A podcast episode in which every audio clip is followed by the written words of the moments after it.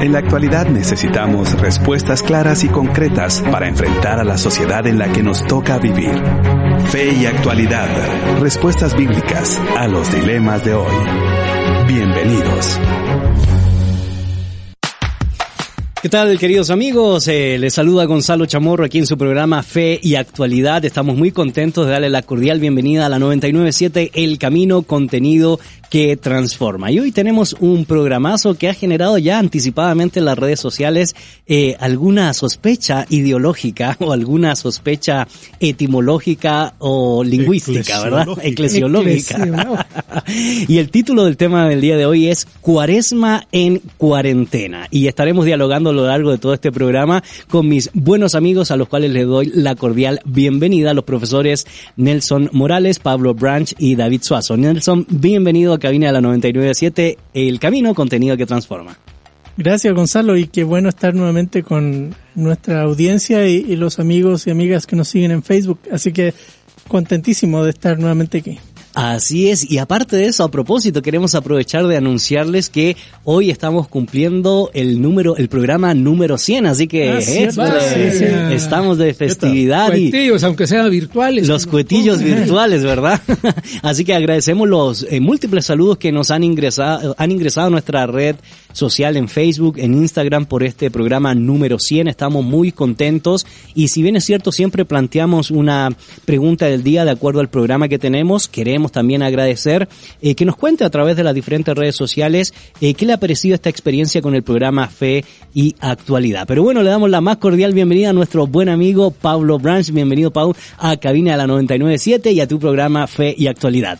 Muchas gracias, Gonzalo. Qué alegría realmente estar con ustedes. Saliste a ver la luz del día, ¿verdad? Por fin, eh, hemos estado como todos eh, nos pasa y como todos debemos, ¿verdad? Hemos estado recluidos, encerrados, este, tomando todas las precauciones y aunque sea un ratito, pues salimos para compartir este programa con ustedes, buenos amigos y con los que nos acompañan y de aquí vamos rajando a casa antes del toque de queda. Así es, y estás viviendo algo histórico porque tú vives eh, precisamente en Antigua Guatemala y me parece que es la primera vez en la historia de tu estadía eh, en Guatemala y en Antigua donde hay silencio en tiempo de cuaresma. Ah, es una cosa maravillosa. Es primera vez en Cuaresma en Antigua que encuentro dónde estacionar, que puedo. No, no, e- es realmente es una situación penosa, Penosa. pero es es diferente. Es ¿verdad? diferente. En todos los lugares donde uno se mueve, uno se da cuenta que estamos viviendo en un momento extraordinario. Excelente. Bueno, don David, bienvenidos. Gracias por acompañarnos nuevamente aquí en su programa Fe y Actualidad. Un interesante tema, pero también con conceptos que han generado ciertos eh, desafíos y ciertas eh, diferencias respecto al uso del término cuaresma que estaremos dialogando en un momento más. Bienvenido. Bueno, saludos, qué bueno estar con ustedes otra vez. Eh, hemos estado juntos estos eh, ya tres jueves, tres jueves, eh, ya en esta etapa de, distanciamiento social, como se le llama. Eh, y aquellos que nos están viendo, eh, estamos tomando las precauciones aquí. Está todo desinfectado, estamos tratando de guardar la distancia unos con otros. No nos ponemos las mascarillas aquí porque ya no nos reconocerían, pero aquí estamos. Y, y sí, el programa se presenta alegre desde el principio.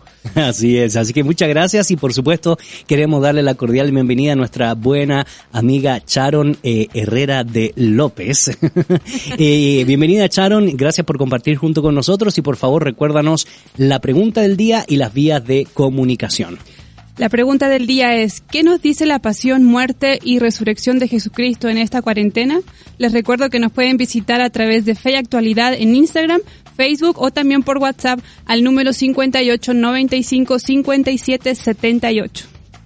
Así es, así que le invitamos a que pueda participar junto con nosotros a través de estas diferentes vías de comunicación, respondiendo la pregunta del día y también teniendo la oportunidad de eh, acompañarnos en este programa número 100 y contándonos qué, ah, cómo ha sido la experiencia de compartir junto con nosotros el micrófono y por supuesto a través de las vías digitales de comunicación. Mientras te preparas para responder, para participar junto con nosotros, te invitamos a que escuches esta canción y ya retornamos aquí por la 997 El Camino, contenido que transforma. Búscanos en Facebook como facebook.com diagonal fe Ya estamos de regreso, querida audiencia. Les saluda Gonzalo Chamorro y en cabina me acompañan los profesores Nelson Morales, Pablo Branch y David Suazo. Y hoy estamos dialogando un tema de suma relevancia y lo hemos intitulado Cuaresma en cuarentena. Y te queremos recordar la pregunta del día y las vías de comunicación para que puedas participar en dos perspectivas. Uno, respondiendo a la pregunta y otra, que nos cuentes pues qué ha significado el programa Fe y Actualidad a la luz del programa número 100 que estamos celebrando el día de hoy. La pregunta del día es, ¿qué nos dice la pasión, muerte y resurrección de Jesucristo en esta cuarentena?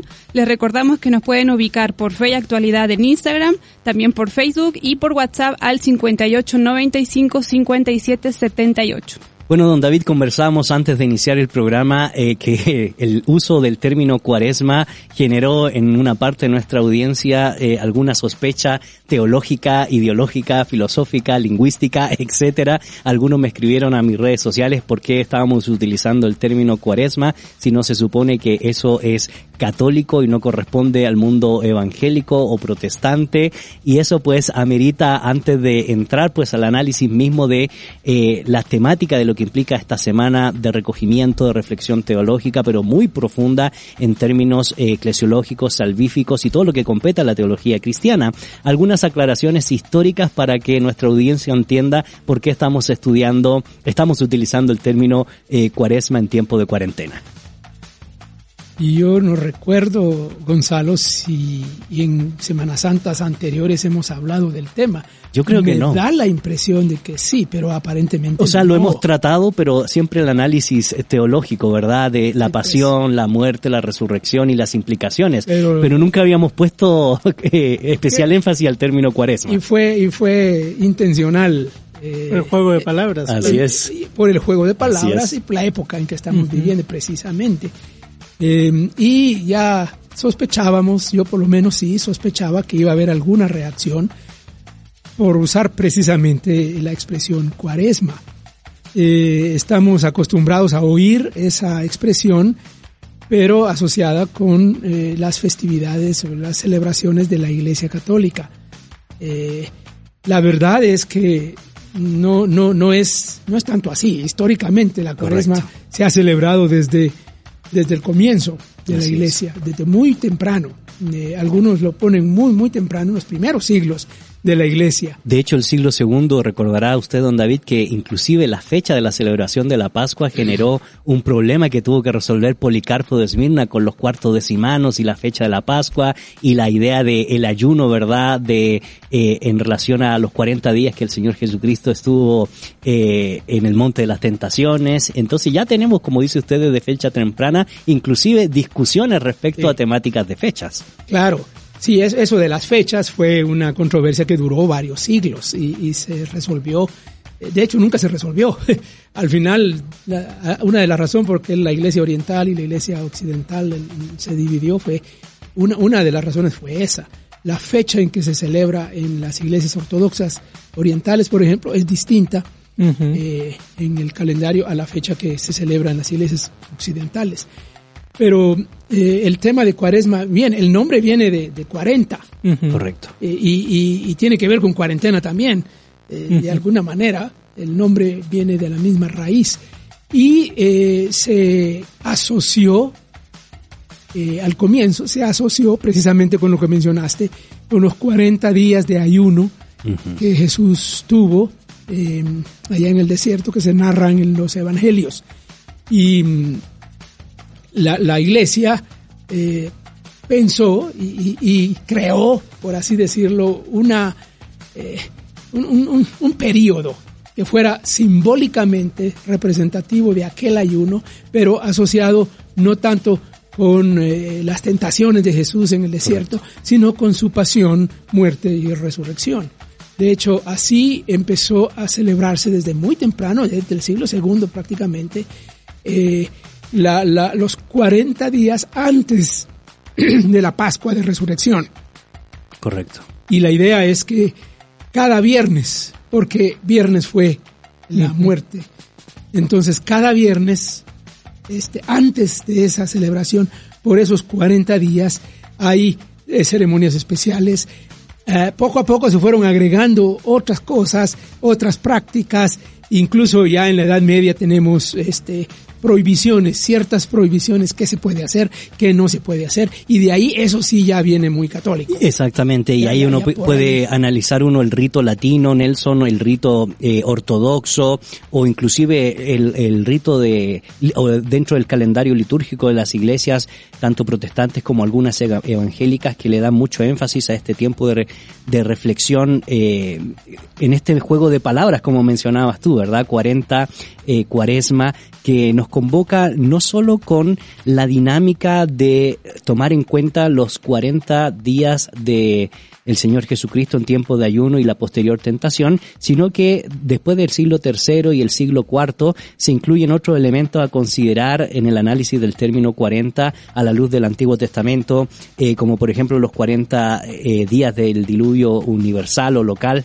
eso será otra discusión, eh, o los 40 años que el pueblo estuvo vagando, o las 40 décadas de esclavitud, y se comienza a incluir dentro del calendario estas celebraciones para tomar en cuenta todo lo que Dios había hecho dentro del número 40, y también a partir del siglo IV es que comienzan a incluirse, como decía don David, otros ritos en estas celebraciones como los ritos de la penitencia para buscar la conversión y el perdón. Así que es un tema partimos desde el marco histórico, no, no es novedoso, sino que ha estado presente en, a lo largo de toda la teología litúrgica del, del desarrollo del cristianismo. Claro, y valdría la pena recalcar también que este asunto no fue para nada dentro de los temas de discusión de la reforma. Correcto. Las iglesias reformadas siguieron res- celebrando la cuaresma tal cual. Eh, le fueron modificando algunos ritos, pero hasta el día de hoy, el- el- lo que nos pasa a nosotros en América Latina es que los misioneros que nos trajeron el Evangelio venían reaccionando muy fuertemente a ese tipo de cosas y se encontraron con una América Latina muy católico. Tridentina. eh, sí, Medieval. medieval. Claro, entonces eh, ellos querían marcar una gran diferencia de cristianismo, pero aún en Estados Unidos, eh, en las iglesias, en muchas iglesias cristianas, eh, desde Las el- históricas, sí, desde el miércoles de ceniza, y no solo las históricas, hermanos libres y otros también, ¿sí? Así es. desde el miércoles de ceniza tienen actividades. eh, tengo muchos amigos que, que dejan Facebook, qué sé yo, ese tipo de, de ayunos, entre comillas, ¿no? Eh, porque quieren enfocarse en pensar en, eh, en el Señor Jesús, su muerte y resurrección. Eh, no se diga en, otros lati- en otras latitudes. El cristian, tú mencionaste, ya se ha salido a colación aquí el cristianismo ortodoxo, el Claro, cristianismo. falta el copto, ¿verdad? Sí, Por ejemplo. Pero cristianismos asiáticos, cristianismos africanos, sí, es, es una fiesta importante. Bueno, no fiesta, sino conmemoración. Una época. Sí, eh, importante. Y claro, lo que nos pasa a nosotros es que mucha de nuestra identidad evangélica se define como anti algo. Correcto. Y eso va finalmente minando, eh, como digo yo, eh, nos oponemos a la Navidad, no, que la Navidad esto, esto, otro, y, y la Semana Santa, y al final nos quedamos con un Jesús que ni nació ni murió.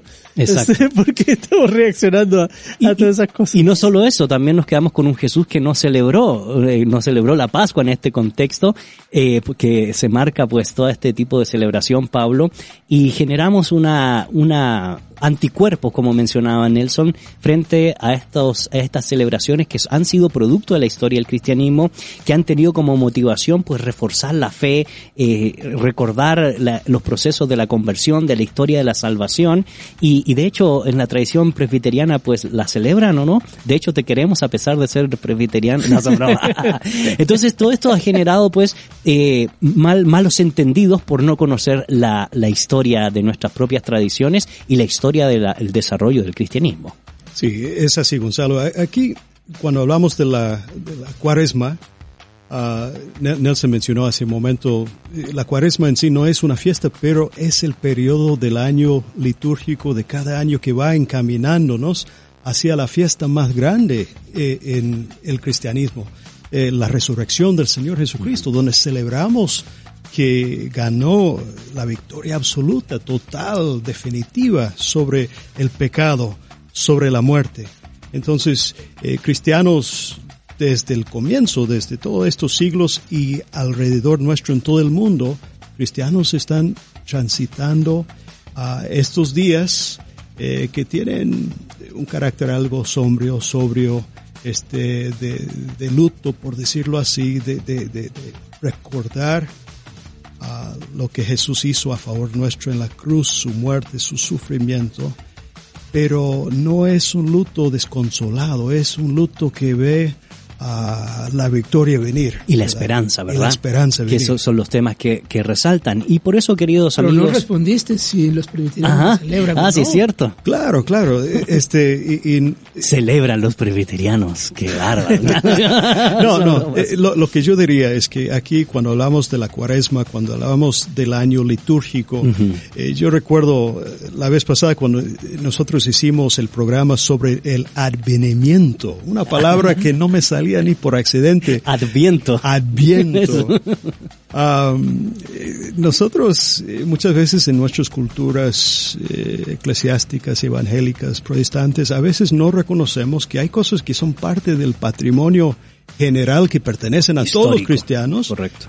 y que tiene que ver con nosotros también. Y, y la idea de la iglesia ah, apostólico y postapostólico y después los padres y, y llegando hasta nosotros de, eh, de medir el tiempo ah, de cada día, de cada año, ah, en torno de los, rit- de los ritmos de la oración, de la adoración y también de la conmemoración del Evangelio.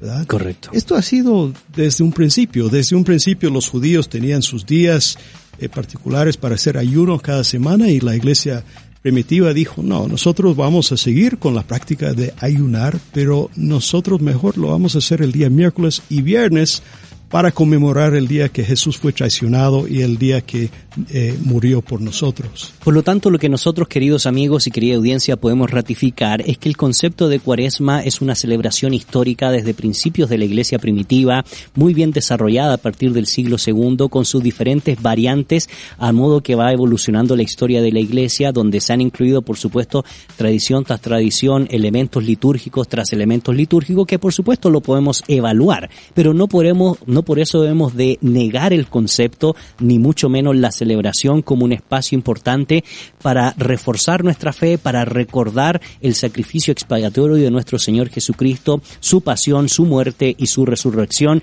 y las implicaciones que tiene eso para nuestra vida. Y esto es lo que queremos reflexionar después de una pausa musical que vamos a tener y de una lectura de comentarios que ya están ingresando a nuestra red social, porque el énfasis que queremos darle nosotros en este contexto es qué vamos a hacer en este tiempo de cuarentena con estas celebraciones que son tan importantes y tan relevantes en nuestra vida cristiana, en nuestra vida eclesiástica, en nuestra vida individual, como también en nuestra vida comunitaria. Pero bueno, queremos agradecer los comentarios que ya ingresan a nuestra red social con nuestra buena amiga Sharon Herrera de López.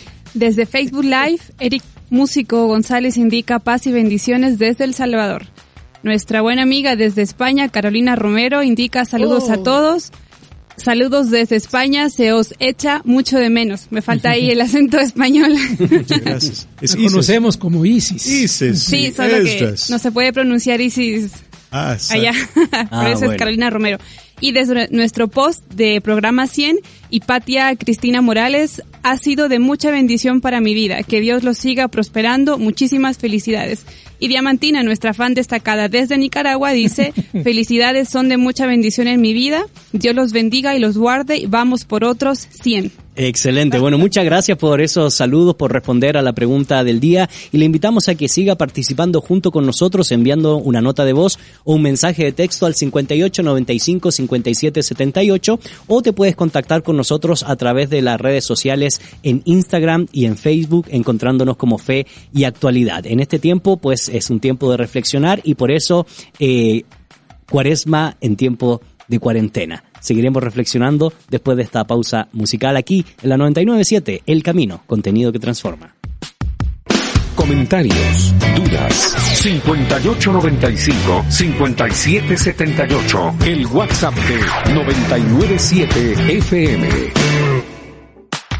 Ya estamos de regreso, querida audiencia. Les saluda Gonzalo Chamorro y me acompañan en cabina los profesores Nelson Morales, Pablo Branch y David Suazo. Y hoy estamos celebrando el programa número 100 con un temazo que esperamos que sea de bendición para tu vida, eh, Cuaresma en tiempo de cuarentena. Y queremos agradecer los múltiples programas que ha, programas, ya habían dos medio trabados, los múltiples comentarios que han ingresado a nuestra página de Está en Facebook. cuarentena. Estoy en cuarentena, sí. Miriam Tepaz eh, de Quintana dice, felicidades, Dios le siga dando de su sabiduría. Gracias por su labor, Dios le recompensen. Jocelyn Bustamante Rodríguez dice, felicitaciones, siempre los escuchamos. Dios les bendiga. Minor Jackson Mora dice, Dios permita que sean muchos más. Gracias por su esfuerzo. Estela Tavarini dice, bendiciones y muchos más. Felicidades. Muchas gracias por esos saludos y también agradecemos comentarios que ingresan a nuestra red social. Respondiendo a la pregunta del día, ¿qué nos dice la pasión, muerte y resurrección de Jesucristo en esta cuarentena? Nuevamente nuestra fan destacada Diamantina García indica, a estar unidos con Jesucristo que sufrió. Murió por la humanidad para luego resucitar y darnos vida abundante y eterna. Debemos a intensificar nuestra fe y nuestro amor a Dios, a unirnos en oración. Debemos practicar la solidaridad y el perdón. Norma Rosales Benítez dice que todo es vanidad, que tanto las riquezas, el poder, pueden perderse en un instante, que cielo y tierra pasarán, mas la palabra y mensaje de Dios son eternos.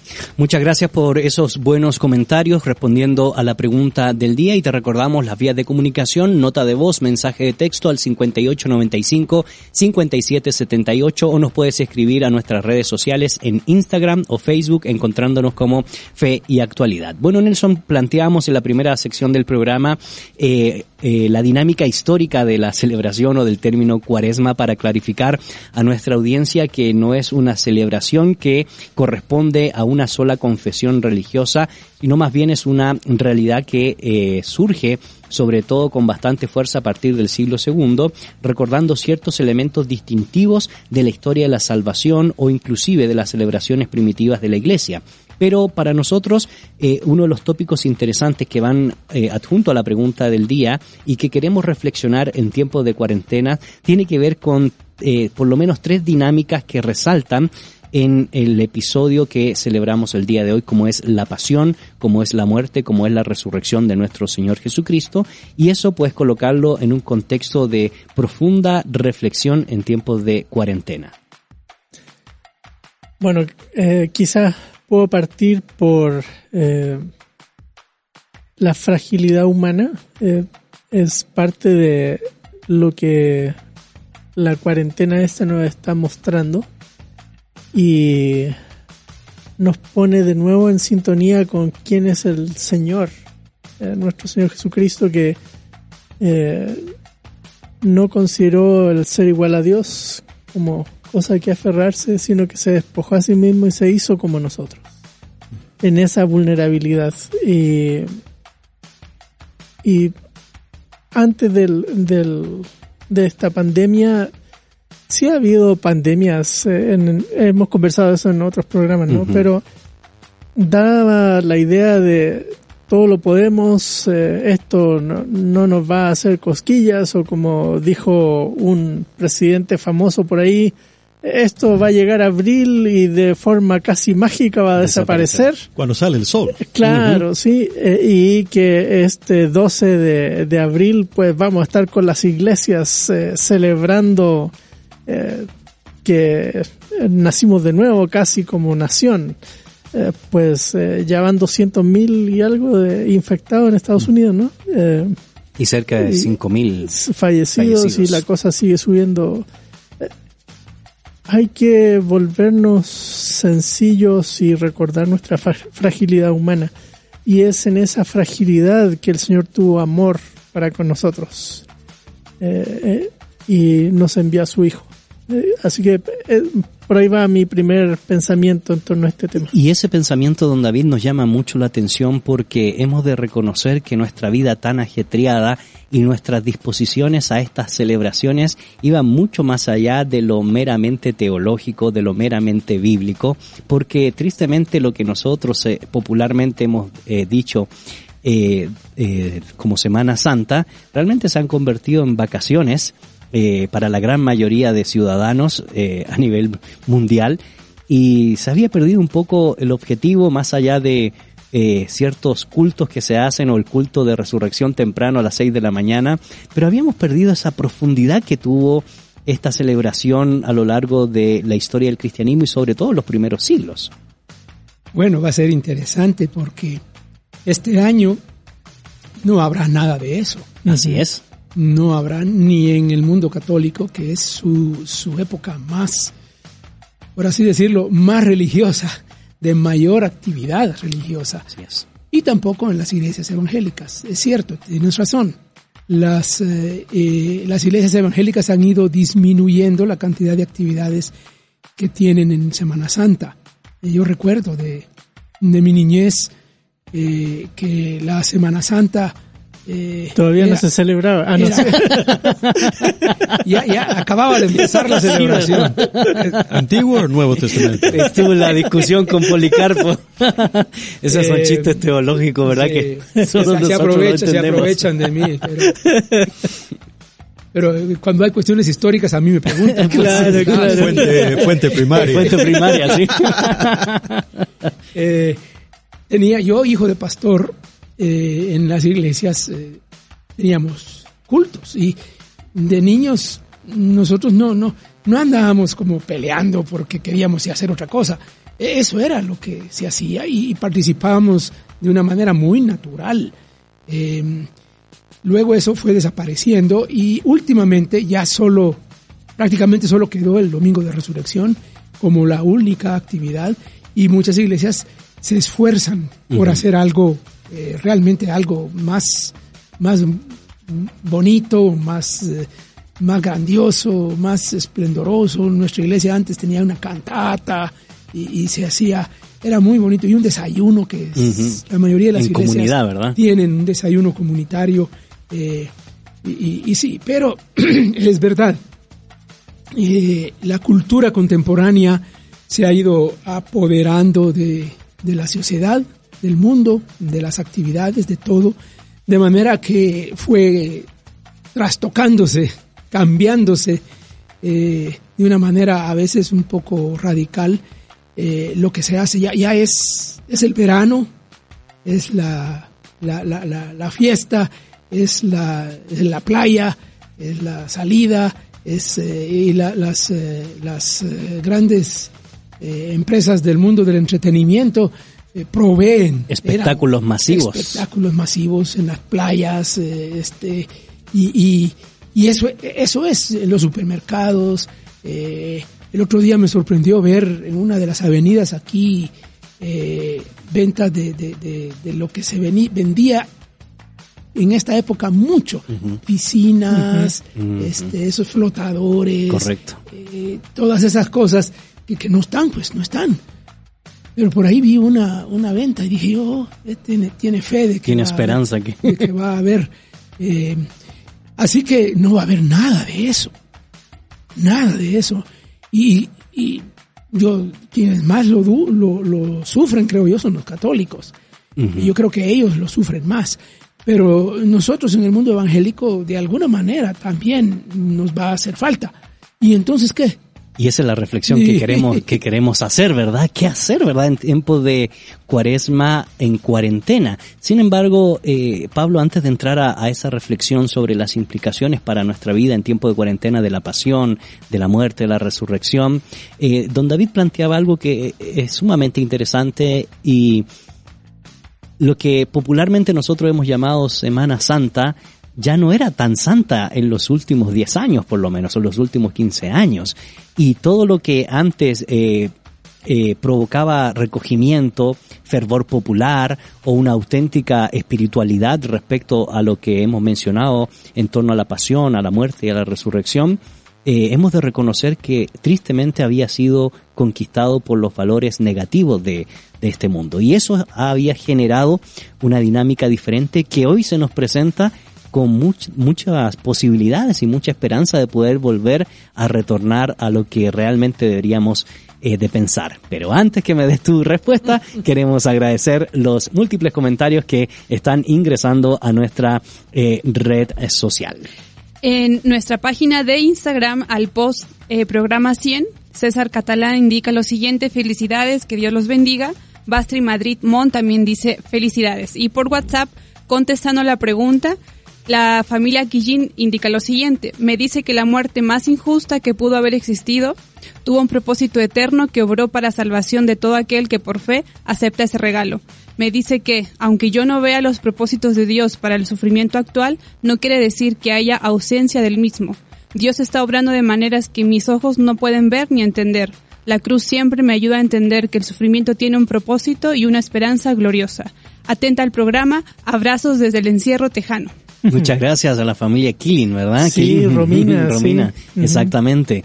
Eh, bueno, muchas gracias por esos comentarios eh, y, y, les invitamos a que pueda seguir reflexionando junto con nosotros, no solo respondiendo a la pregunta, sino también contándonos en el post eh, 100, a, 100 programas eh, acerca de qué significado para usted fe y actualidad. Pablo. Yo creo que algo que es innegable es que en todo el mundo, en todas las esferas, eh, estamos pasando por un proceso y procesos de secularización. Y eso no solamente pasa en el mundo fuera de nosotros, no, no es algo que nosotros observamos desde la vereda enfrente como que no tuviera que ver con nosotros, sino que nosotros también estamos inmersos en esos procesos. Esos procesos de secularización se dan en la iglesia y se dan en las vidas de cristianos, donde uh, eh, observancias que, que antes eran parte, que, que estructuraban la vida cristiana, que estructuraban eh, toda la, manera de pensar y de actuar y de, adorar de los cristianos, eh, se corre el riesgo y, de hecho con el tiempo se han ido haciéndose cada vez más periféricos, observancias simbólicos, uh, muy superficiales y, y, hablando un poco sobre la mesa, los, los evangélicos, algo que hemos tomado como virtud nuestra, es que muchas veces nos definimos por aquello que no compartimos. Entonces, también hemos eh, encontrado hasta argumentos teológicos para ir alejándonos de, de cosas que, que, que no eh, consideramos tener en, en cuenta. Uh, pero una de las consecuencias, y, y, se vale a repensar alguna de estas cosas, es que nos hemos ido achicando eh, estos observancias. Y, y, no solamente achicándolos, sino reemplazándolos con, con otros. Por ahí me dicen que hay conejos que ponen huevos, ¿verdad? este, hay uh, para cada fiesta religiosa hay una fiesta secular que, que claro. Eh, también. Bueno, de hecho, en una de las épocas donde hay más venta de carnes compradas por evangélicos es, es Semana Santa, ¿verdad? Para oponerse a la tradición de la comida del pescado. claro, claro. Y, y uh, ahora, lo que quiero decir es que eh, en todas las tradiciones cristianas hay cristianos más observantes y hay cristianos más nominales, ¿verdad? Hay, hay personas que en todo el año solo asisten a la iglesia eh, para la Navidad uh -huh. y para el domingo de, de resurrección. La, de resurrección. Correcto. Y cuando se casan. Y cuando, y cuando se, se, casan. y es. cuando se mueren, obligadamente. Dice, uh, estamos en, en, un momento que quizás ninguno de nosotros hemos vivido. Ahora, nuestros hermanos en países donde hay persecución, sí lo han vivido. Hermanos en la fe nuestro, en otros momentos de la histórica, de la historia perseguidos, lo han vivido.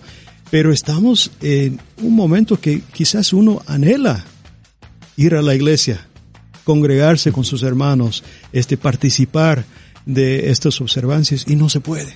Correcto. Y no se puede. Eh, me parece que podemos hablar de, de, de, muchas otras maneras para sacar provecho de este tiempo, pero una de las primeras lecciones debería de ser valorar las oportunidades que el Señor nos ha dado hasta ahora, ¿verdad? Y esperar poder volver a congregarnos y volver, poder volver a, a aprovechar de a momentos y oportunidades de adorar al Señor como comunidad, servir, escuchar la palabra como comunidad. Y ni modo, en estos tiempos habrá que buscar la manera de hacerlo vía virtual. Comunidad virtual, ¿verdad? Pero hay que valorar lo que tenemos, y, lo que y el es, Señor nos ha dado. Es interesante, muchas gracias Pablo, lo que plantea Nelson, eh, Nelson, lo que plantea Pablo, porque Eh, hemos dialogado los últimos programas, por lo menos en los últimos dos programas, sobre la dinámica de que toda crisis genera una oportunidad y no es lo mismo leer la crisis desde la esperanza que leerla desde la desgracia o la desesperanza. Y hemos eh, intentado que nuestra audiencia, a pesar de las dificultades que estamos viviendo o la crisis que estamos viviendo, no pierda la fe, no pierda esa esperanza que debe ser un distintivo relevante e importante en nuestra condición como cristianos. Y sobre esa premisa, eh, pues, ¿qué hacer, verdad? Pensando en la pregunta que hemos planteado el día de hoy desde la perspectiva de la celebración, el recordatorio eh, y la exaltación de estos elementos que nosotros hemos eh, planteado como elementos importantes de remembranza, como es la pasión, como es la muerte, como es la resurrección. ¿Qué hacer de esto en tiempos de cuarentena? Ante las circunstancias que ya ha mencionado Pablo y don David, ¿verdad? Pero antes de escuchar tu reflexión, agradecemos los comentarios que siguen entrando a nuestra red social. En transmisión en vivo, José Jaciel dice saludos desde Rockford, Illinois, a mis profesores. Ricky Chacón, un abrazo a todo el equipo. Extraño poder saludarlos en el cambio de programas. Ah, sí, Ricky, un abrazo. Ellos se encuentran en Perú, no han podido retornar a, a Guatemala. Eh, seguimos orando por ti y por tu esposa eh, y esperamos que puedan estar con bien, pues, eh, disfrutando del cuarto que en el cual se encuentran. Bendiciones. En nuestro post, eh, programa 100, Norma Rosales Benítez dice, yeah, muchas felicidades y bendiciones para todos, me encanta el programa. Y Elizabeth de Baranoa, Barajona, perdón, programa 100, Adiós la Gloria, son de gran bendición para nuestras vidas, nuestra familia, y nuestros hijos. Ya saben quiénes son porque cuando venimos del colegio los escuchamos, llegamos a casa y nos conectamos a Facebook se acercan y dicen, ah, ellos son, yo me lo imaginaba así o acá. es divertido porque después escuchan la radio y dicen, el que habla es tal y tal persona o dicen rápido, ese es Gonzalo. Ja, ja, ja. Dios los bendiga y vamos por otros 100 más. Felicidades. Bueno, muchas gracias por todos esos saludos y comentarios a la pregunta del día. También Walter Batz dice, felicitaciones, Dios les bendiga en todo y gracias por aportar al crecimiento de nuestras vidas. Muchas gracias por todos estos saludos y comentarios, eh, Nelson. Bueno, ¿qué hacer? Este, se presenta una oportunidad fabulosa para quienes estamos en familia. Ah, algunos amigos me han comentado que han podido tener tiempos de reflexión como familia que no tenían en siglos. Ah, así que aprovechar, hay algunas oportunidades como YouVersion estaba mirando qué alternativas ofrecen ellos de, de planes de lectura de cuaresma. Hay unos videitos pequeños, eh, hay, hay, cosas que, que, uno puede mirar en, en esa aplicación. Y sin duda va a haber, va a haber otras similares. Uh, recordaba que el, este fin de semana próximo la iglesia um, la Frater va a transmitir en vivo la Vía Dolorosa. La Vía Dolorosa. Es otra alternativa de, de poder hacer algunas cosas y eh, la oportunidad de, leer la palabra del Señor y, reflexionar como familia recordando la obra del Señor y eh, poder eh, expresar nuestra esperanza de que así como el Señor resucitó, ascendió a los cielos, volverá otra vez. Y eso, esa esperanza es la que nos da la fuerza para enfrentar el día a día. Esperanza, don David, que tiene que ver con cambiar un poco la dinámica del miedo generalizado que hay en algunos sectores de nuestro pueblo cristiano y de la población en general, que es lo que hemos venido insistiendo eh, en estos últimos programas. Esperanza que tiene que ver con, como decía Nelson, retornar al texto bíblico, retornar a la palabra del Señor, eh, recordar lo que implica nuestra vida y nuestra vida eterna, entender lo que significa para nuestro peregrinar la pasión y la muerte, pero también la resurrección y todas estas dinámicas que se nos eh, que nos invitan a ser reflexivos, sobre todo porque hoy tenemos mucho más tiempo de lo que hemos tenido por lo menos los últimos 10 o 15 años. Pero antes que me dé su opinión y su reflexión sobre esos temas, agradecemos los comentarios que siguen entrando a nuestra red social eh, por dos cosas, respondiendo a la pregunta del día, la cual te vamos a recordar, y también a, eh, aportando respecto al post que hemos colocado en la página de Fe y Actualidad en Instagram Y en Facebook. ¿Qué ha significado pues para usted Fe y Actualidad en estos 100 programas que hemos cumplido? La pregunta del día es, ¿qué nos dice la pasión, muerte y resurrección de Jesucristo en esta cuarentena? Contestando la pregunta, Elizabeth de Barahona indica primera de Juan 3.8b, el Hijo de Dios se manifestó con este propósito, para destruir las obras del diablo. Lesbia Rodríguez, que Jesucristo acortó la distancia entre el cielo y nosotros, su inmenso amor por la humanidad al sacrificarse para nuestra herencia eterna. Hoy, sumergirnos en su palabra, sentirla y vivirla, solo ella nos dará paz. Y en nuestro post 100 programa, felicidades, Dios los bendiga, he aprendido mucho con ustedes, saludos, César Catalán y Jennifer Rosa, felicidades por llegar a los primeros 100 programas, que Dios los bendiga, a cada uno por nombre. Muchas gracias y también agradezco el saludo de Marisela de León que dice felicidades y coloca varios globitos ahí en su post. Dios les siga bendiciendo y usando grandemente. Muchas gracias por responder a la pregunta del día y también pues estas palabras de felicitaciones por eh, cumplir 100 programas aquí en Fe y Actualidad por la 997 El Camino Contenido que Transforma. Don David. Gracias Gonzalo. Eh, hay una canción contemporánea eh, que habla de la cruz habla de amor. Es como el como el, lema principal de la canción. Eh, y, cuando yo la, oigo eh, no, no, podría estar más de acuerdo con esa expresión la cruz habla de amor. Pero siendo un, un teólogo siempre tiene más que pensar porque también la cruz habla de otras cosas correcto habla de sufrimiento y ahora, en el tiempo que estamos viviendo, eh, el sufrimiento parece ser la, digamos, la realidad más evidente. Aquí nosotros en Guatemala no tenemos tanto sufrimiento como lo están teniendo otros en otros lugares, que es terrible. Pero ese es, un sufrimiento que, que nos, nos llega, nos abruma, nos atemoriza, eh, pero está, está presente. Bueno, eh, la Semana Santa y la cruz habla de sufrimiento. Eh, enseñamos, predicamos, hemos hablado del sufrimiento vicario de Jesús. Cristo murió por, en el sentido de sustitución, por nosotros. Eso está clarito en las enseñanzas de, de las epístolas, especialmente del apóstol Pablo. Entonces, es un sufrimiento vicario, sí, eh, pero también es un sufrimiento solidario. Así es. Cristo no solo murió en lugar de nosotros, sino sufrió junto con. Eh, es, es, es, un, es, un eh, representativo del sufrimiento de todo ser humano, de toda persona, a lo largo de toda la historia. y hoy, este tiempo que nosotros estamos viviendo, estamos haciendo énfasis en la solidaridad. Estamos haciendo énfasis en la solidaridad de los vulnerables, de los que están en riesgo, de aquellos que están sufriendo más la escasez, por ejemplo. Mm. Eh, hoy incluso este, yo eh, soy parte de, de, de, la activa de un colegio evangélico que está sufriendo porque no se están pagando las cuotas. Claro.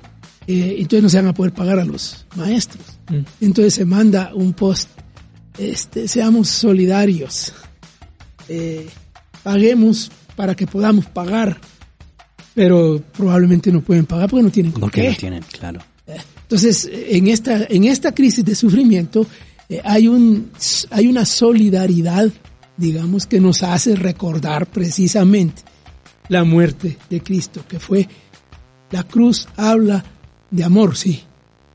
Habla de sufrimiento vicario y habla de sufrimiento solidario. Pero la cruz también habla de victoria.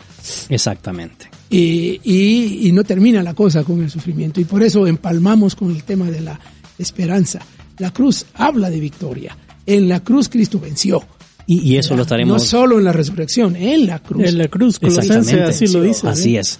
Y eso, y estaremos hablando de eso, de, de la victoria, porque eh, el control lo tiene el Señor y a pesar de las circunstancias, a pesar del sufrimiento, hay victoria, hay esperanza, hay triunfo y no es un triunfo momentáneo, es un triunfo eh, eterno. Eh, sin embargo, ha llegado este tiempo especial de las noticias positivas. Noticias positivas. Chile.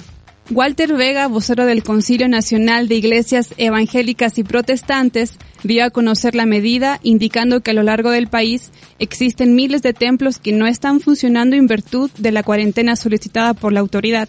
En este marco estimamos adecuado poner a disposición de las autoridades nuestros lugares de culto, sobre todo aquellos que cuenten con alguna infraestructura que permita abelgar a un gran número de personas. En momentos en que todos podemos colaborar, estimamos nuestro deber disponer de estos lugares sin costo al Estado. De esta forma, las iglesias tenemos la gran oportunidad de convertir nuestros templos en lugares en donde las autoridades de salud acojan enfermos y brinden los cuidados necesarios. España. El grupo de psicólogos evangélicos ha puesto al alcance de todos 132 propuestas prácticas recogidas en un manual de supervivencia en tiempos de crisis. Cada breve idea tiene base bíblica, abordando áreas como el cuidado de los niños y mayores, el duelo o el buen uso del tiempo. Más de 50 psicólogos han participado en un proyecto que se ha organizado en pocos días. Puede encontrar este manual ingresando a la página web Protestante Digital. Y estas fueron las noticias positivas.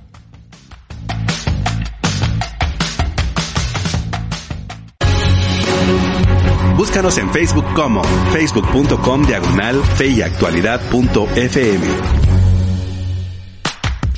Ya estamos de regreso, querida audiencia. Se, le saluda Gonzalo Chamorro. En cabina me acompañan los profesores Nelson Morales, Pablo Branch, David Suazo y estamos reflexionando eh, sobre una temática que es de suma importancia y de mucha actualidad cuaresma en tiempos de cuarentena. Así que les invitamos a responder la pregunta del día que nuestra buena amiga Charon nos recordará y también que puedan participar con nosotros eh, respondiendo a la pregunta ¿qué ha significado estos 100 programas de fe y actualidad que estamos conmemorando el día de hoy? La pregunta del día es, ¿qué nos dice la pasión, muerte y resurrección de Jesucristo en esta cuarentena? Fernando App dice lo siguiente, le doy gracias a Dios por sus vidas y voy a orar por todos ustedes, ya que mientras más nos acercamos a Dios, el diablo siempre va a tratar de atacarnos con más frecuencia. Lo vemos en el caso de Job, cuando el diablo llega a la presencia de Dios y le pide autorización para atacar su cuerpo. Lo mismo hace el diablo con Pedro. Pide a Pedro para zarandearlo, pero lo más importante es que Jesús le dice que ha pedido por Pedro para que no le falte su fe. Gracias por compartir con nosotros, ya que jueves tras jueves aprendemos mucho. A través de WhatsApp, Hipatia Morales dice lo siguiente, buenas tardes, con respecto a la pregunta, esta cuaresma es diferente porque se valora más el amor infinito de Dios, su misericordia y bondad hacia cada uno, de más reflexión a su grandeza. Y en nuestro post de 100 programas, Romina Quilín dice felicidades y Lesbia Rodríguez, Dios continúe bendiciéndolos. También nuestra buena amiga Eva de Paz dice gloria a Dios por la celebración de los 100 programas y pues envía ahí los saludos correspondientes. Y muchas gracias querida audiencia, realmente nos sentimos eh, muy contentos por todos los saludos, por las felicitaciones y sobre todo por estos 100 programas donde realmente no solo ustedes han aprendido, todos aprendemos aquí en cabina y salimos muy eh, reconfortados, eh, edificados y con, con esperanza, Pablo, porque ese es el tema que quisiéramos resaltar en estos días. Don David habló desde la perspectiva de la teología de la cruz, eh, esa muerte, pero también esa esperanza de lo que provoca la cruz en medio del dolor, en medio del sufrimiento, porque hay victoria, pero también porque hay resurrección. Y yo creo que esto es un buen momento para pensar en eh, esa esperanza y esa victoria a pesar de todo lo que uno ve que pareciera contradecir la victoria. Ah, cuando nosotros hacemos memoria y leemos los evangelios de, de, la muerte, la traición, eh, el castigo, la muerte de Jesucristo, eh, pareciera ser un fracaso, pareciera ser una derrota, pareciera ser que hasta aquí llegamos con todas las esperanzas. Como los de Camino de Maús. Sí, así pensaron ellos. Sí, así pensaron, bueno, teníamos toda la esperanza puesto en él y parece que no. Bueno, resulta que sí. Resulta que sí y nosotros aquí en la resurrección de Jesucristo tenemos el ejemplo más grande que nos tiene que infundir aliento también en estos momentos difíciles que estamos viviendo, que aún en las circunstancias más difíciles, donde uno no alcanza a ver dónde está Dios en medio de todo esto que nos está pasando, este, nuestro Dios está presente, está actuando, está obrando activamente de maneras que, alcamos, que alcanzamos ver y de otras muchas más que no alcanzamos ver para sacar adelante a su pueblo, para sacar adelante sus propósitos, para lograr la victoria que Él ha propuesto. O sea, nada de esto escapa del conocimiento de Dios, escapa del poder de Dios. Entonces, la resurrección nos ayuda a reenfocar esa verdad que aun en medio de las circunstancias más difíciles, donde uno piensa que hasta aquí llegamos, nuestro Dios eh, hará victoria y traerá gloria a su propio nombre a través de todo lo que hace. Esto ha generado, Nelson, sin duda alguna, eh, oportunidades y posibilidades que tú has mencionado de cómo conmemorar, de cómo celebrar, eh, no solo eh, a nivel de lo que implica la cuaresma o estos días de conmemoración cristiana en las liturgias cristianas o las confesiones cristianas, sino también como hemos venido hablando eh, durante estos días, estas circunstancias, estas crisis han hecho evaluar o reflexionar nuestra eclesiología, nuestra manera de eh, adorar a Dios, nuestra manera de vivir y entender el cristianismo en un mundo globalizado, en un mundo totalmente conectado que por cierto eso ha hecho que se propague tan rápido, ¿verdad? Esa interconectividad, la pandemia. Y esto genera también desafíos de cara a entender dónde está la iglesia, no solo a la luz de esta pandemia, sino a la luz de la secularización y hacia dónde deberíamos ir y encaminarnos respecto a la misión de Dios en, esta nueva era, la era digital, la era de la interconectividad, la era donde las distancias se han rotos, la era donde obviamente esta crisis nos genera una oportunidad. Y lo digo porque, sin duda alguna, uno de los elementos importantes a destacar que ya hemos mencionado anteriormente es esa posibilidad creativa que tenemos como cristianos para desarrollarnos en adoración.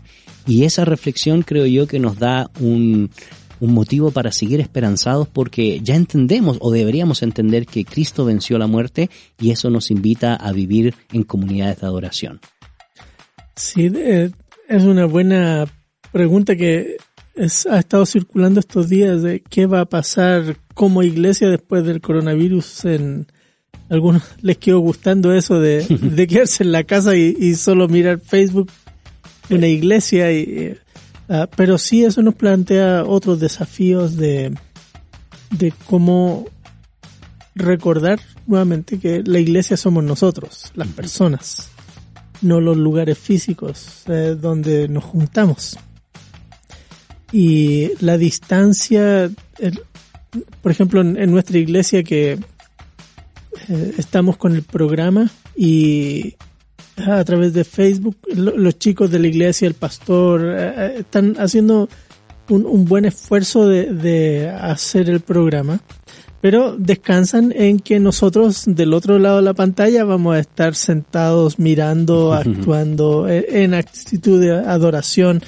y no necesariamente eso va a estar pasando. Y supongo que a la medida que van pasando las semanas, más gente se va a ir desconectando de, la del entusiasmo inicial. Eh, y lo observé en, en dos o, tres iglesias, porque como uno puede ver la cantidad de, aparatos conectados al Facebook Live, ah, que ha ido bajando el número eh, a distintos ritmos de las distintas iglesias a, lo largo de estas semanas. Están monitoreando las iglesias. ¿eh? Claro, porque en la casa eh, teníamos tres iglesias, así que podía mirar cuánta gente se conectó y preguntando, mira, cuál fue el pic de conectividad que tuvieron y bueno. Y es cierto, la, esto no va a durar mucho el entusiasmo de, de, de lo, de lo mediado. Porque necesitamos, no necesitamos unos a otros. Porque precisamente es eso, es solo un medio, no es un fin. Claro, y pensaba lo que decías Pablo tú hace un rato atrás, que eh, como personas no necesitamos eh, cara a cara, estar cerca. Eh, y y el, el hecho de estar momentáneamente distante nos va a hacer disfrutar el poder volvernos a ver y abrazarnos y Eh, pero ahora se valora más, como se suele decir, ¿no? Que uno valora lo que tiene eh, en el momento que lo pierde. Y, y por ahí va el, el desafío de ser iglesia. Es eh, cómo, eh, sabiéndonos iglesia que somos las personas, cómo mantener esos vínculos fuertes eh, a través de llamadas telefónicas, a través de, de WhatsApps, de los memes, todo ese tipo de cosas que, que nos construyen comunidad hoy, nos, pertene- nos ayudan a fortalecernos. Por ejemplo, hay un hermano de nuestro grupo de estudio bíblico que le encanta cantar. Y en estos días de vez en cuando él eh, pone una pista, se graba con el teléfono un himno y nos manda al grupo el, el- el himno. Eh, otra hermana le encanta mandarnos reflexiones y, y- y va mandando sus reflexiones. Y, eh, a veces yo en mis devocionales eh, encuentro algún versículo que me gustó y pa, lo pongo ahí en el grupo.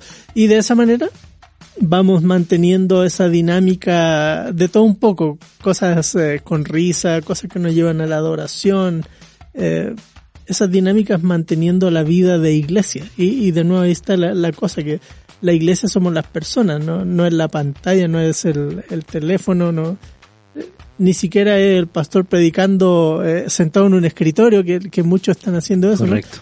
la iglesia somos todos, así que cómo eh, mantener viva la iglesia en medio de todas estas circunstancias, los medios de nuevo nos pueden ayudar a hacerlo. Correcto.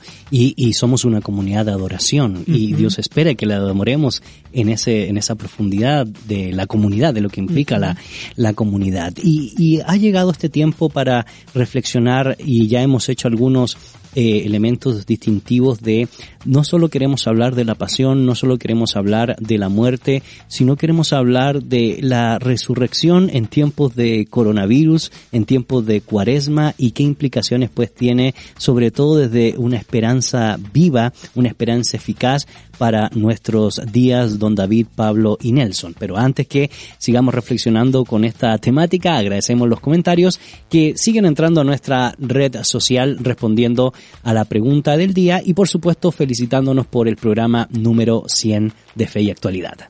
A través de la transmisión en vivo, Jaime Elías dice, respondiendo a la pregunta del día, hay que volvernos sencillos y reconocer la fragilidad humana. Muchas gracias, profesor Nelson. Saludos, mis estimados profesores. Un cordial saludo desde Jutiapa. También desde España, Edras Polanco responde la pregunta del día. Nos lleva a confrontar nuestra fe a nivel individual. Esta fecha millones basan su fe en eventos, actividades y liturgias. Ahora que todas esas cosas se han cancelado, nuestra fe será probada. Lo cual es bueno. Creo que muchos tendrán la oportunidad de tener un encuentro personal con el Señor. Seguirá siendo importante el rol de los líderes de la iglesia, invitar, animar a la gente a reflexionar en ello. También Eric Cornejo desde México manda saludos a todos. Creo que ha sido muy bueno esto que está pasando porque normalmente no hay tiempo para reflexionar en el hecho más importante, que es la historia y la obra de Jesucristo, y no solo por los que no le conocen, sino porque los que le hemos conocido, y es bueno porque es tiempo de volver a Dios a conocerlo.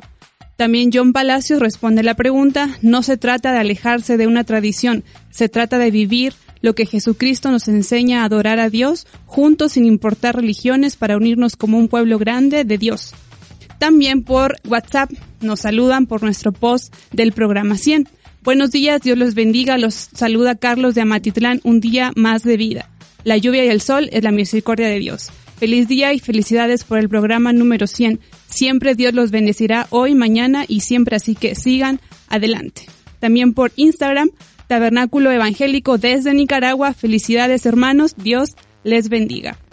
Bueno, muchas gracias y eh, creo que después les voy a agradecer en, las redes sociales también hay bastantes eh, eh, agradecimientos por eh, esto, este programa número 100, así que pues muchas gracias a cada uno eh, de ustedes. Don David, eh, la resurrección, ¿verdad?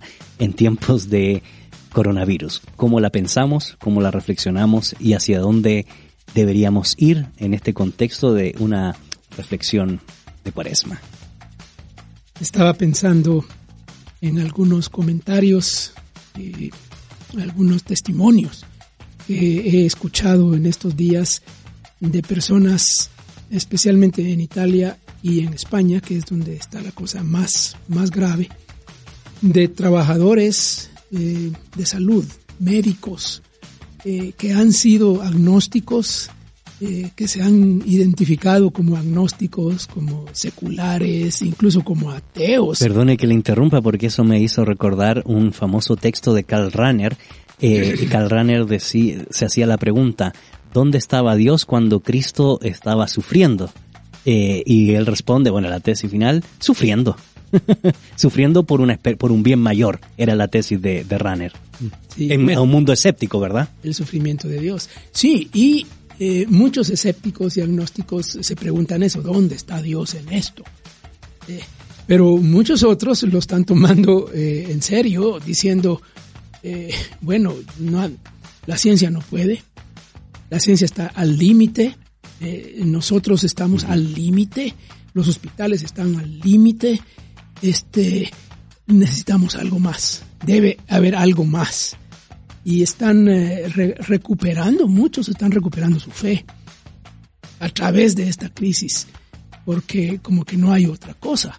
Eh, no, lo que tradicionalmente habría servido como la solución, que sería la ciencia, digamos, Claro.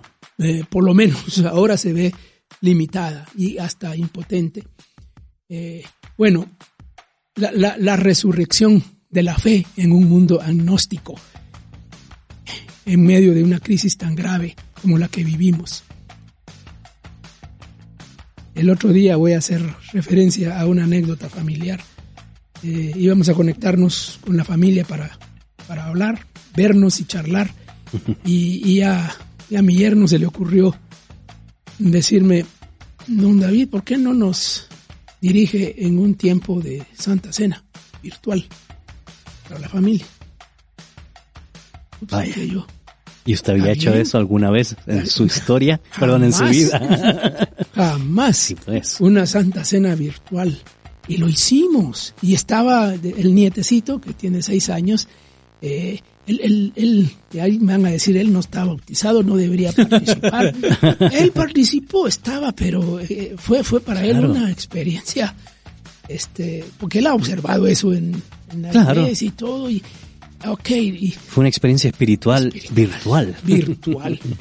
Eh, y en Semana Santa, yo recuerdo que nosotros teníamos una Santa Cena muy ceremoniosa, Ujú. el culto del día jueves, porque se supone que ese es el día de la Pascua. Pascua, el Correcto. día en que se celebró la Pascua. Entonces era una, esa era una Santa Cena muy, muy ceremoniosa, muy, este, digamos como la Santa Cena más ceremoniosa del año. Eh, pero luego eso se fue trasladando y, y en algunas iglesias lo hacen ese domingo de resurrección Correcto. la Santa Cena. Y en muchas iglesias va a coincidir que celebran la Santa Cena el primer domingo del mes. Y este próximo domingo es el primer domingo del mes. Eh, que, ¿Cómo van a Domingo hacer? sí, a ver qué hace. ¿Cómo vamos a celebrar la Santa Cena virtual?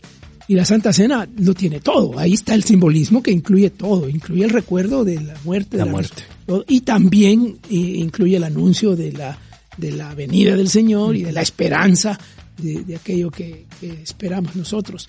Eh, así que aquí les, les lanzo yo una, una idea, ¿no?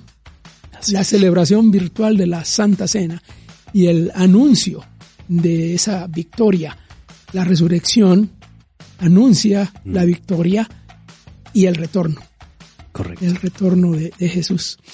Así que Pablo, la resurrección indudablemente nos cambia la dinámica de entender el sufrimiento, eh, nos cambia la dinámica de entender el dolor, nos cambia la dinámica de entender la desesperanza que tuvieron los discípulos camino a Emaús, porque nos da ese sentido, como decía don David, como ha dicho Nelson, de victoria y como planteaba yo, y no es una esperanza momentánea, sino que es una esperanza eterna. Pero antes de escuchar tus reflexiones, agradecemos los múltiples comentarios que siguen ingresando a nuestra red social respondiendo la pregunta del día y por supuesto eh, reflexionando sobre qué ha implicado para ustedes el programa Fe y Actualidad a la luz de esta celebración del programa número 100.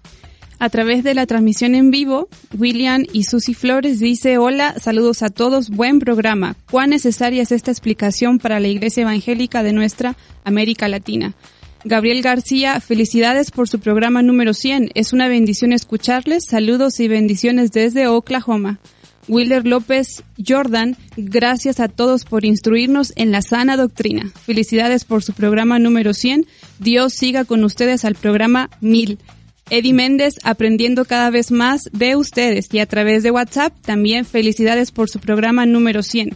En base a la pregunta del día de hoy, pienso que esta cuaresma es una temporada para conocernos como familia y a nosotros mismos. Gracias por su tiempo.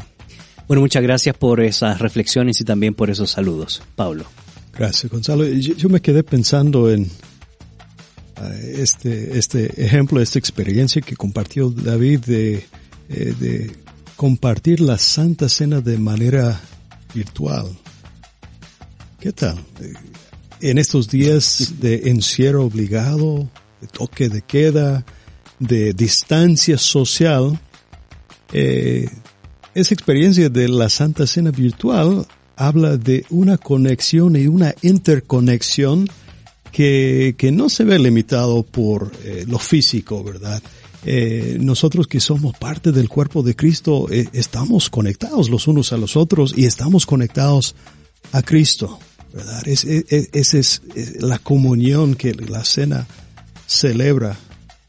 Y, yo pienso que a pesar de las limitaciones de estos días, hay, que hacer mucho énfasis en esa comunión a nivel familia, a nivel hermanos en Cristo, eh, y, también animarnos a pensar en la comunión más allá de nuestro grupito de cristianos, ¿verdad? Pensar en nuestros hermanos en la fe en todo el mundo que están pasando esto mismo. Pero yo, yo quisiera ampliar un poco la cosa un poco más. Eh, David habló un tiempo atrás de la importancia de la solidaridad.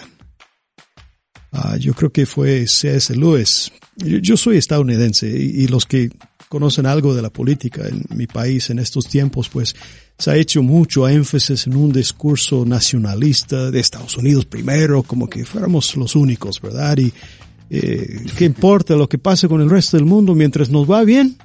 Vamos bueno, desde 1845 con O'Sullivan en el eh, Destino Manifiesto, ¿verdad? Sí, sí, sí, no, no es algo nuevo. Y, y el, esos nacionalismos feroces tampoco se limitan en Estados Unidos.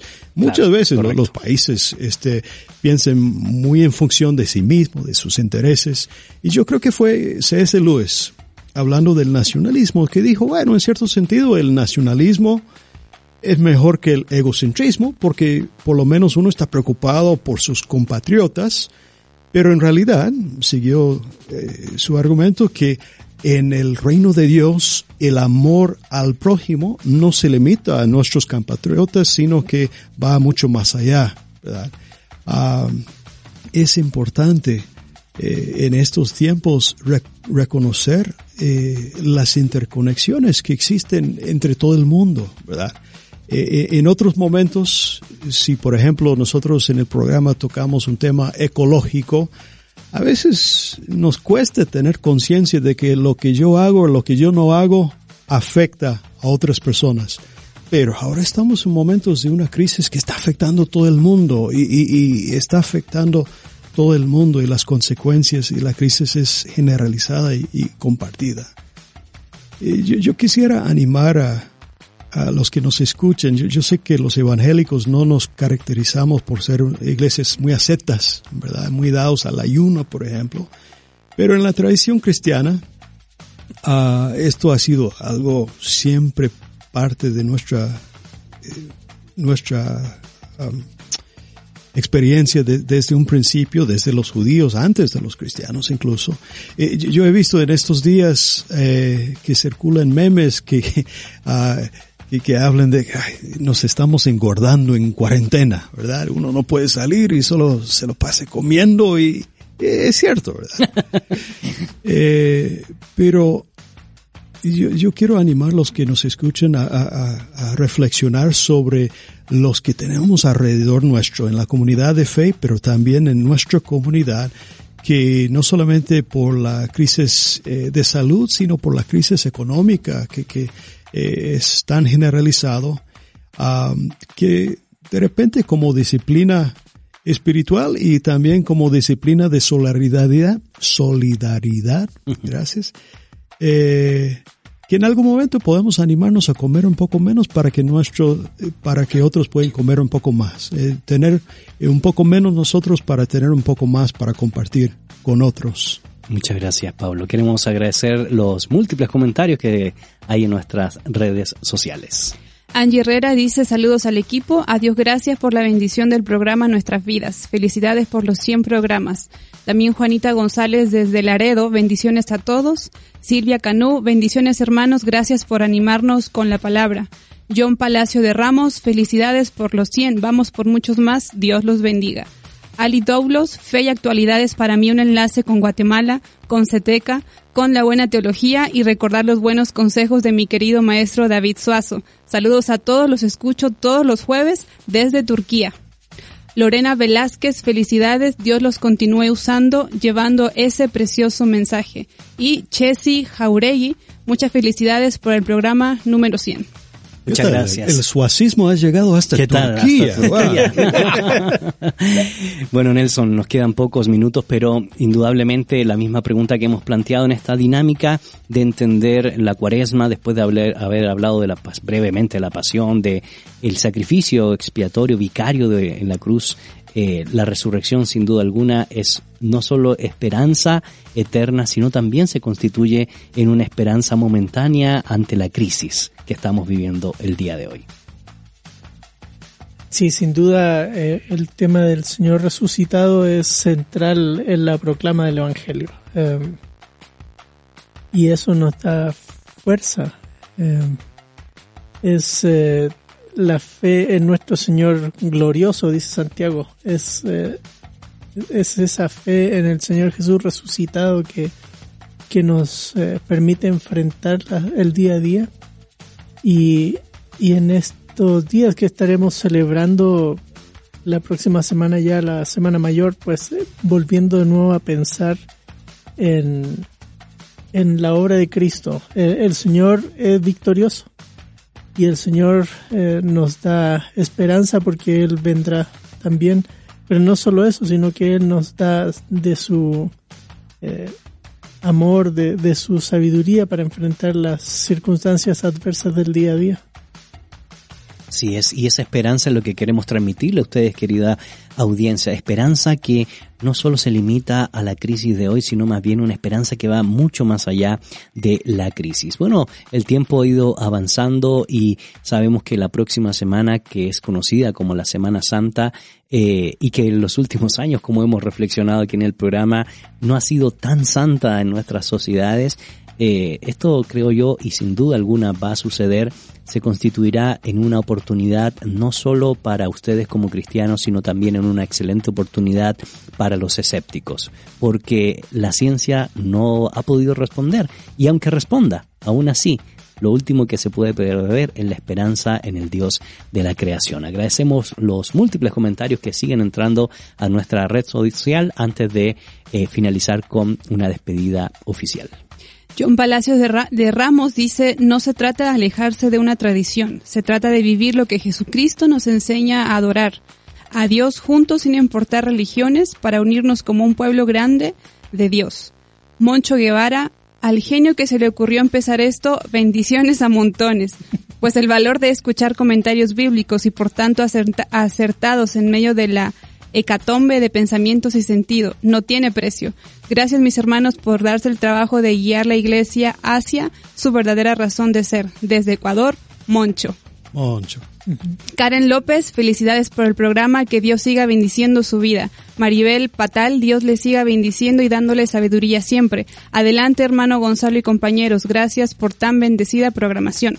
Edras Hurtarte, muchas bendiciones, felicidades por su programa 100. Bueno, muchas gracias por todos esos saludos y esas palabras que nos siguen dando esperanza, don David, en medio de la crisis. Seguimos orando por, por Ecuador. Las imágenes que están circulando son, son duras, son crudas, eh, pero también es una oportunidad, ¿verdad?, para practicar la solidaridad, la generosidad y el acompañamiento en medio de este dolor que ha provocado la pandemia. Palabras finales, desafíos finales, reflexiones finales, don David. Sí, gracias Gonzalo. Es cierto, la Semana Santa, la próxima semana será diferente. Será diferente en, muchos sentidos, pero especialmente eh, por la falta de las actividades que han sido eh, lo normal en esa celebración.